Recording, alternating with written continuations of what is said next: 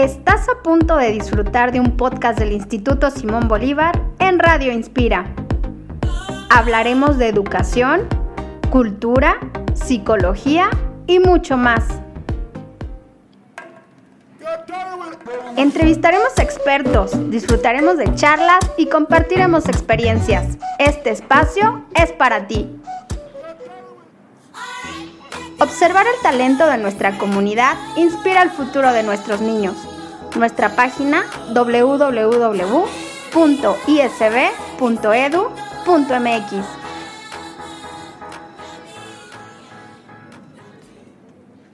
Hola Diego, bienvenido a la cabina de Radio Inspira.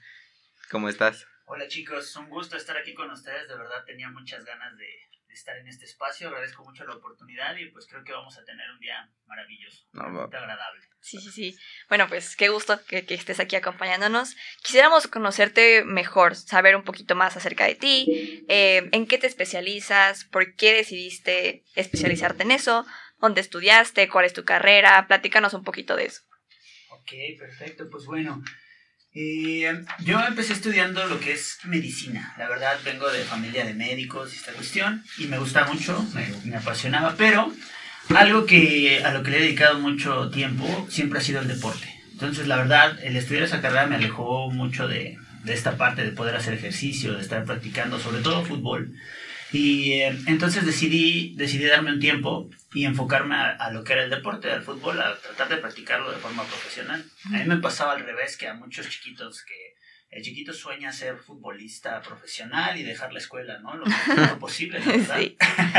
y a mí me pasaba al revés. A mí mis papás querían sacarme de la escuela para poder este, este, jugar fútbol porque decían que era bueno. Entonces yo siempre me gustó la escuela, pero decidí dar un tiempo justo con esta parte de estudiar medicina a enfocarme en el deporte un rato durante un añito. No me gustó, no me gustó el ambiente, justo esta cuestión de todo lo que tienes que aguantar para poder llegar a ser un futbolista profesional, cosas que no iban como con mi sueño, no era mi sueño, la verdad, y entonces pues retomé la escuela. Re, retomé la escuela y entró a la Universidad Autónoma Metropolitana, a la UAM. Ahí estudié la carrera de biología eh, y pues al terminar justo la carrera de biología, uno de mis compañeros me comentó que tenía una escuela de fútbol y le pido chance y le dije, oye, antes de empezar a ejercer me gustaría dedicarme un poquito a, enseñar fútbol.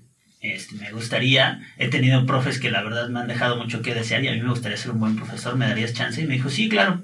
Entonces aprovecho que era un trabajo de medio tiempo y me meto a la carrera de nutrición. Entonces estuve a la par mientras estudiaba nutrición, estaba trabajando en la parte de fútbol en una escuela. Y pues la verdad de ahí descubrí este, que lo que era lo mío. Entonces me metí de lleno al fútbol, me, me, puse a trabajar mucho, tomé varios cursos en el Club Atlas y después me, pues ya me metí al curso de la Federación Mexicana de Fútbol y pues me convertí en director técnico profesional en fútbol y pues ya es, es la parte en la que me he desempeñado durante más tiempo. Este, gracias a eso pues llegué aquí al Simón como profesor de fútbol y pues actualmente coordinador deportivo. Wow. Órale. sí, está muy interesante, la verdad. Y bueno, pues sabemos que has colaborado mucho tiempo aquí en el, en el instituto, ¿no? Pero bueno, nos gustaría saber cuántos años llevas en el instituto. Ok, en el instituto llevo siete años. En este ciclo cumplo los ocho. Órale, ¿y cómo te has sentido? Fabuloso. La verdad ha sido una etapa maravillosa, muy, muy padre. Y, y es algo, algo curioso, pero justo va siempre hago mucho referencia con mi hija, porque justo cuando nació mi hija entré aquí. Entonces es como, es como ese, ese, lazo que me, me, une todavía un poquito más al, al ser Simón de corazón. Ay, qué padre. Sí, pues la verdad es que la verdad estás teniendo una carrera increíble por lo que nos has contado. También quisiera saber cuál, cuál ha sido tu experiencia entrando aquí, sabiendo que eras este entrenador de fútbol del instituto y ahorita que eres ya coordinador de, de las áreas físicas. ¿Cómo, cuál, ¿Cómo te has sentido? ¿Cuál es tu experiencia? Ah, fue fabuloso. O te digo, yo estaba, yo estaba muy contento en la parte de fútbol, ¿no? Siempre me, me apasionó mucho y pues venía únicamente por las tardes en, en, lo que eran los talleres extraescolares. Cuando se me da la oportunidad de ser este coordinador deportivo, Uf, fue, fue algo increíble, fue algo increíble. ¿Por qué? Porque me abrió las puertas a, a, a, experiencias nuevas. Lo principal es el hecho de que me permitió conocer a todos los alumnos de la escuela, ¿no? A veces luego me, me risa porque muchos me preguntan, oye, ¿conoces a tal? Ah, sí, es, es de prepa. Ah, sí, tal, es de preescolar. Ah, sí. La verdad tengo esa fortuna de interactuar con toda la comunidad. Y eso yo lo veo fabuloso. O sea, me encanta porque luego este, vas caminando y el que de repente un niño de preescolar te ve, ah, profe Diego, ¿no? Y no sé qué. Y de repente pues vas con los de prepa que ya ni te pelan, pero pues ahí vas y los molestas, ¿no? Porque cre- crecen y se transforman en otras personas. Pero bueno. Es cierto, profe. Puras mentiras, ¿verdad? Sí. Ay. Perdón, me dejé llevar, disculpe. Oye, y bueno, sabemos que pues eso es a lo que te dedicas, este, pero em, ¿eso también como que se relaciona con tus hobbies? ¿O qué es la- a ti lo que te gusta? O sea, por ejemplo, un domingo, ¿qué es lo que normalmente el profe Diego hace? Justo sí, justo tengo esa fortuna de... Recuerdo mucho en uno de los cursos que, que tomé en, en Atlas, en la institución de Atlas, una vez un psicólogo del deporte que llegó y que nos, comen- nos dijo una frase fabulosa, ¿no? Que me encantó y que dijo, dedícate a lo que te gusta para que nunca tengas que trabajar, ¿no? Entonces, de verdad eso me quedó mucho y en verdad es eso, o sea, mi vida, mi vida es el deporte, más en específico el fútbol, o sea, es muy chistoso, pero yo los sábados y los domingos me la paso jugando. Hay veces que termino un partido y me voy corriendo a otro, cosas así. Y, y lo padre es que mi familia pues me acompaña, ¿no? Entonces eso es, eso es como padrísimo porque pasamos tiempo juntos, haciendo lo que me gusta. Eh, pues la verdad me desahogo y siempre, siempre estoy como que buscando esta forma de moverme, la verdad. Este, este es algo que me, que me encanta.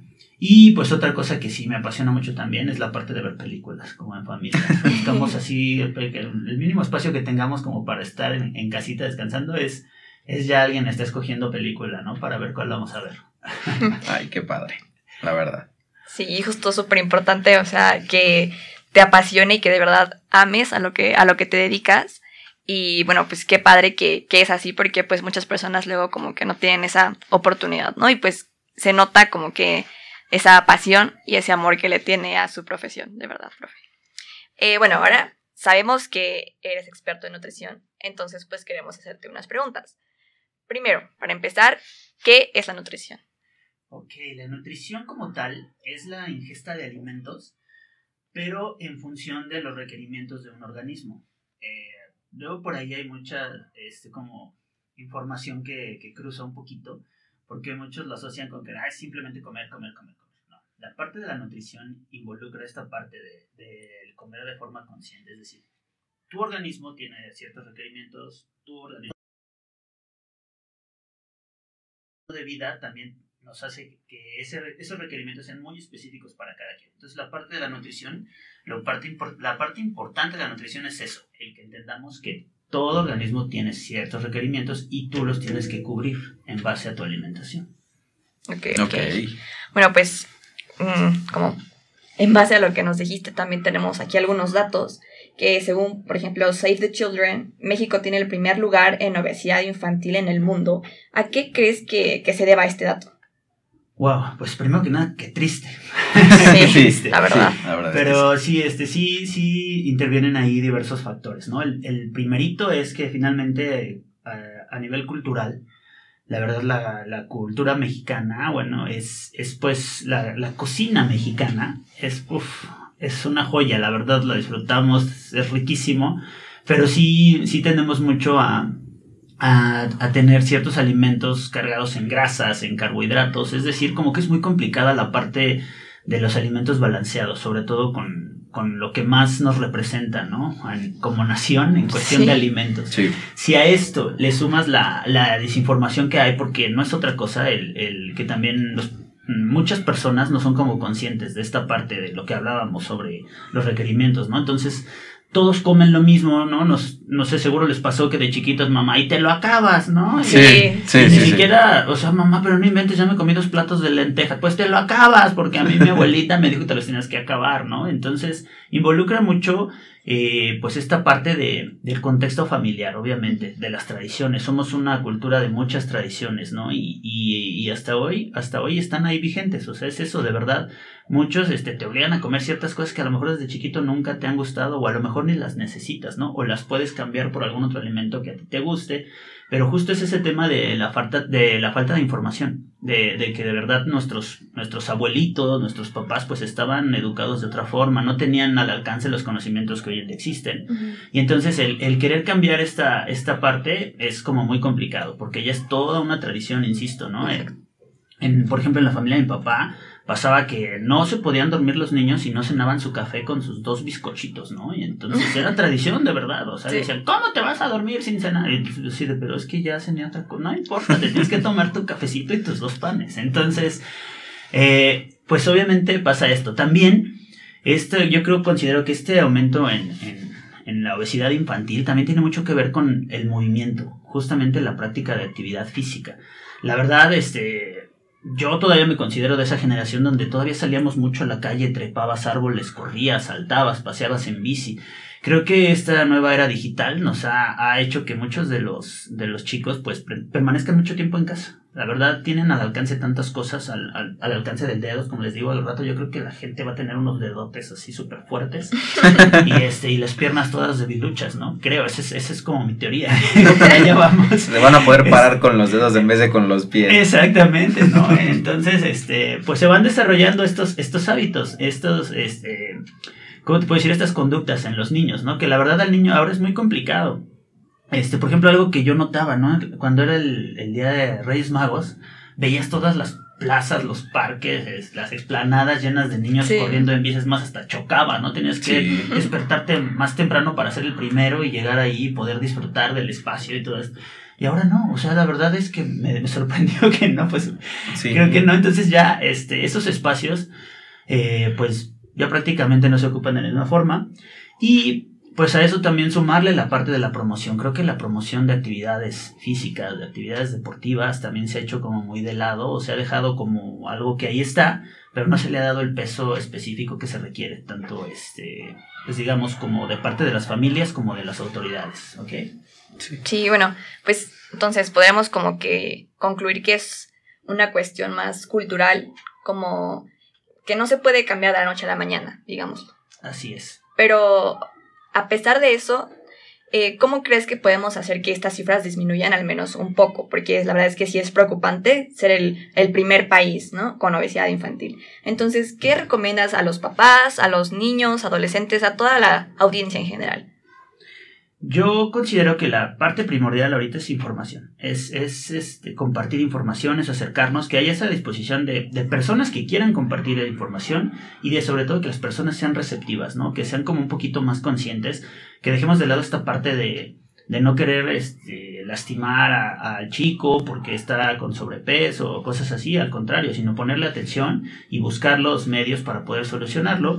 Pero además de esto, pues creo que tiene, lo principal es la prevención, o sea, no, no es algo como, como que se tenga que solucionar, sino es algo que se, ten, se tiene que prevenir. Y para prevenir, pues se tienen que hacer cosas, se tiene, tiene que haber programas que impulsen el deporte, que impulsen actividades y también que, que fluya la información, que los papás uh -huh. puedan tener esta, esta información. Digo, en las escuelas creo que nos hemos cansado de ver, por ejemplo, lo del plato del buen comer, la pirámide y todo esto. Sí. sí. Pero siendo muy sinceros, creo que lo vemos en la clase, entregas tu tarea y posteriormente o sea, creo que tendríamos que poner como más empeño ahí en hacerlo como algo práctico y algo que se incluya dentro de las rutinas de los chicos. Sí. O sea, volverlo cultura. Exactamente. Totalmente. Cultura, sí, la verdad es que sí. Y bueno, ahí también como en relación a esto de, de fomentar eh, una mejor alimentación, eh, últimamente hemos visto estos etiquetados en, en la mayoría de alimentos de exceso de calorías, de sodio, de azúcares. ¿Nos puedes platicar un poco más acerca de ese tema?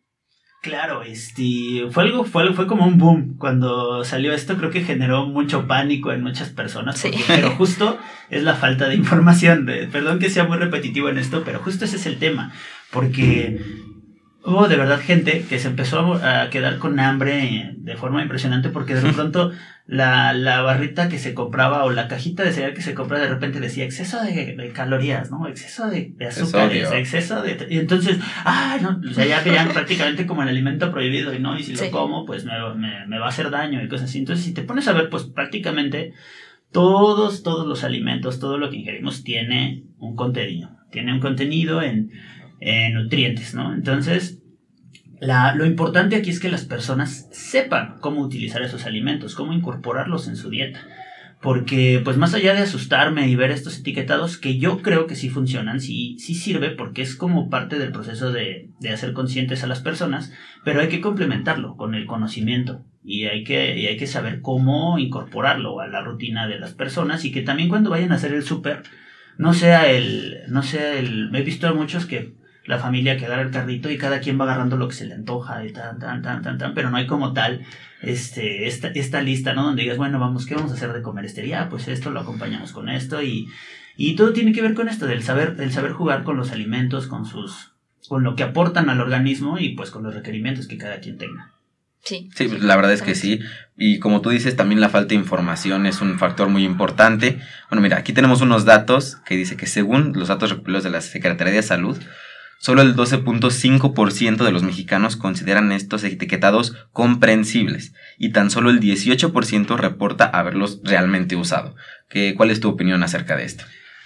Pues sí, eh, eh, vuelvo a este punto donde, pues digo, a mí, a mi persona, que no me acerco o que no tengo ningún tipo de conocimiento en esta cuestión de nutrición, pues si yo lo primero que voy a hacer es ir y agarrar mi, mi producto del refri, que a mí me gusta, y de repente veo ahí tres puntos negros que me dicen que no casi casi no comer, pues obviamente no me lo voy a comer, pero en realidad no tengo, no tengo claro por qué, ¿no? O a lo mejor sí pudiera comérmelo, pero pues no sé, combinarlo con cierta cosa, o a lo mejor comérmelo y después de un tiempo determinado volver a ingerir otro alimento. O sea, esa es la parte importante, ¿no? Porque creo que hay personas que, una, no tienen la oportunidad de acercarse, de, de tener, de pagar un nutriólogo, por ejemplo, o algo así. Sí.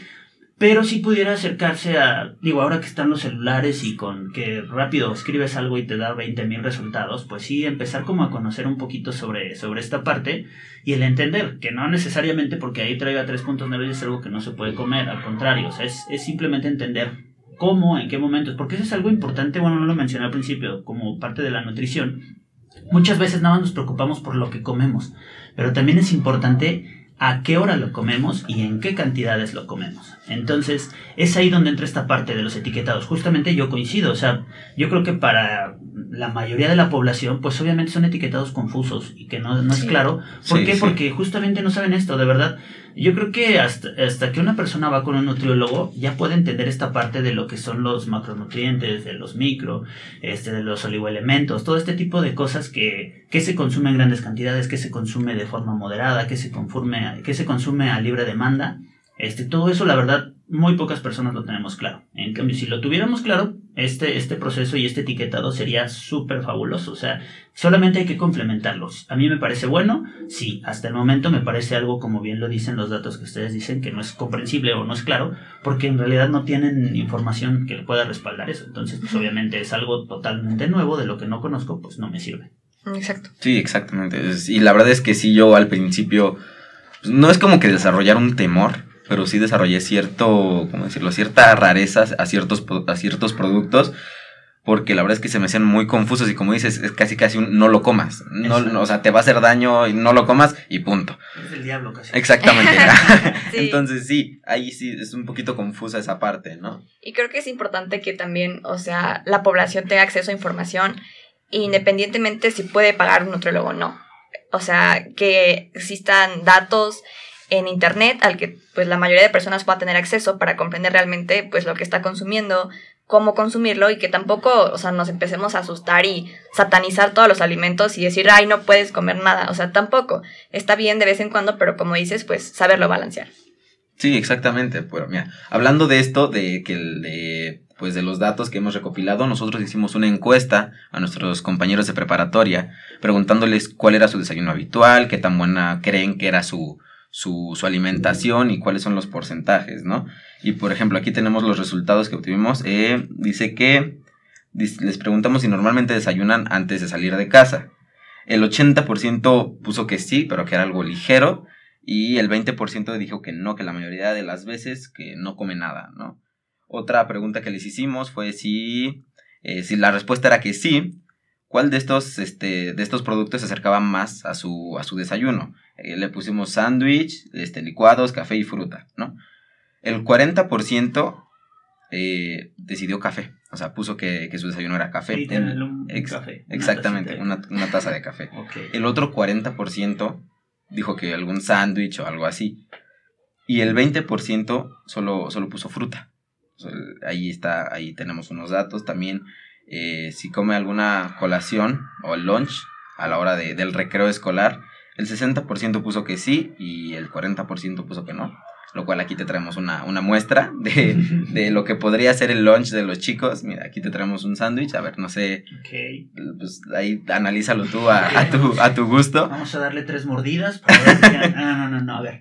Eh, bien, me, me interesa mucho, qué padre, qué padre encuesta y eso ya después se, les robaré los datos porque obviamente a mí me, a mí me sirve, ¿no? para estar después ahí platicando con, con mis alumnos de prepa, no con ustedes, porque ustedes se portan bien. no, es muy bien. Eh, algo importante, ¿no? Bueno, lo del café, pues sí es lamentable. O sea, quien se levante y solamente tome una taza de café y todo, pues sí dices, wow. O sea, bien, hay que investigar ahí un poquito qué me brinda, ¿no? Ujú. Vuelvo a esa parte. Pero por, también, por ejemplo, el café es, es irritante, entonces, para el estómago. Entonces, si es tu primer alimento, pues, wow, ¿no? Digo, está, está como complejo. Igual y acompañarlo, no sé, con algo algo un poco más sólido, pero bueno, lo vamos a, lo vamos a checar. Ahora, respecto al sándwich, el sándwich que dices, bueno, pues un sándwich, pero volvemos a un punto importante, ¿no? A lo mejor de todas estas personas que te contestaron que un sándwich, no es lo mismo un sándwich de, de queso manchego, o alguien que nada más se haga un sándwich de pollo, este, o alguien que solo se coma el, el pan con crema. ¿Vale? Ajá. Sí. Este, entonces, eh, pues bueno, este sándwich que tenemos aquí, pues a mí me parece un sándwich bastante decente. Bastante decente, ¿por qué? Porque pues obviamente trae, trae el pan, que incluye la parte de los carbohidratos, eh, también un poco de proteína, obviamente. Y pues vemos que trae un aderezo. Generalmente a los sándwiches les ponemos aderezos, que es donde, se, donde va la parte grasa Ajá. de la dieta, ¿no? Y pues mayonesa, crema, todo eso se considera como grasa. Eh, trae proteína extra que es el pollo, trae jamón, trae un poquito de queso manchego, este, trae vegetales, como vegetales pues trae nada más una lechuguita. Pues digamos que pudiera ser balanceado, sí. Si es balanceado, creo que está muy bien como para complementar.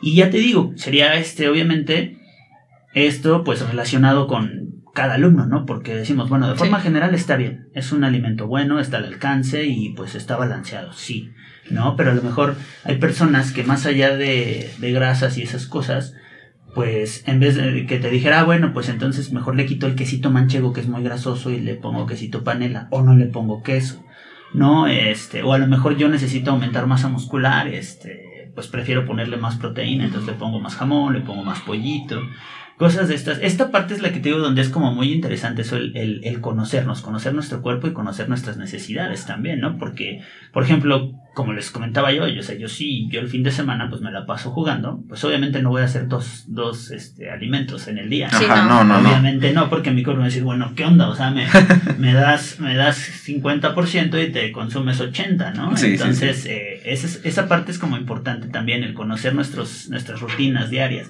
El que va al gimnasio, pues obviamente tiene que tener mucho más, este, mucho más eh, requerimientos energéticos en este sentido. Y pues también esa parte, ¿no? De los entrenamientos específicos, por ejemplo, los que quieren bajar de peso, los que quieren subir volumen de masa muscular, todo este tipo de cosas. Es, eso es también como muy importante, ¿no? Porque también lo primerito que pasa, y me, luego me da hasta mucha risa, sobre todo con las tías, ¿no? No sé si les pasa a las tías, ¿verdad? que de repente dicen, ay, no, es que ya estoy muy gorda, entonces voy a dejar de comer, nada más voy a comer en la mañana, voy a dejar de cenar, ¿no? Y entonces, no, o sea, es- ese es el primer error que se comete, porque también es importante los tiempos de ayuno. Sí. Entonces, en resumen, pues este sandwichito que tienen al alcance, pues me parece una muy buena, muy buena herramienta, me parece muy bueno, está, pues, está balanceado y ya te digo, pues obviamente con pequeñas especificaciones se podría adaptar a cualquiera de los chicos. Ok, bueno, pues es bueno saber que por lo menos lo que están consumiendo aquí en el horario escolar eh, les está aportando verdaderamente pues los nutrientes que, que necesitan. Habría que ver, como tú dices, pues las cantidades y pues ya como que los requerimientos de cada persona, ¿no? Exactamente. Bueno, pues muchísimas gracias, profe, por estar con nosotros, por platicarnos, eh, por darnos este espacio y darnos un poco más de información, que es lo que vimos que nos hace mucha falta. Sí, este, Y bueno, pues para terminar, como, ¿qué mensaje le darías a la comunidad? Eh, eh, uno, muévanse. De verdad, importante movernos. Estamos en una etapa donde de verdad la flojera impera en todas las personas. es, es muy complicado, de verdad. Eh, hay que buscarnos, hay que buscar alguna actividad que nos permita movernos. ¿eh? Mucha gente contesta, no, pero si subo escaleras y diario me voy trabajando de, pero no, o sea, cálmate. O sea, no es una cosa es que el, la rutina, el que tú camines de tu casa al trabajo en algún momento o el que tengas que subir las escaleras de tu edificio, es parte de tu rutina, pero como tal, no se considera como una actividad física, porque hay que, hay que estimular justamente todo el cuerpo en muchas, en muchas formas. Hay que estimularlo, hay que moverlo, es como una máquina, es como los coches. Cuando tú dejas un coche parado mucho tiempo, pues lo quieres mover y lo primero que haces es que le truena todo, se descompone. entonces hay que mantenerlo activo, hay que, hay que, hay que aportarle, hay que, hay que hacer que esté activo, que esté funcionando la máquina. Ese es, ese es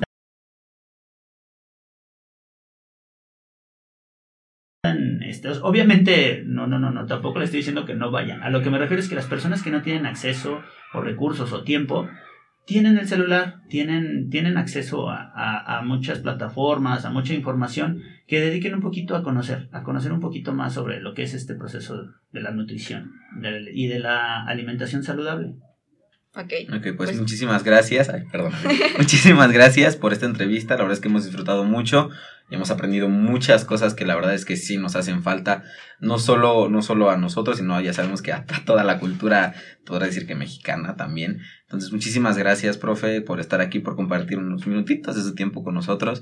Y gracias a ustedes por escucharnos. Síganos en nuestras redes sociales, Instagram y Facebook como arroba ISBMX. Cuéntenos qué les pareció el podcast esta semana y déjenos sus comentarios en contacto arroba isb.edu.mx. Gracias a todos por escucharnos, gracias Diego, y nos vemos en el próximo episodio con más información que inspira. Yo soy Jaco. Y yo soy Vani. Hasta luego, bye profe. Bye. Hasta luego. Escuchaste un podcast del Instituto Simón Bolívar en Radio Inspira. Suscríbete al podcast, comparte los episodios y disfruta del contenido que creamos para ti. 60 años inspirando el futuro de México.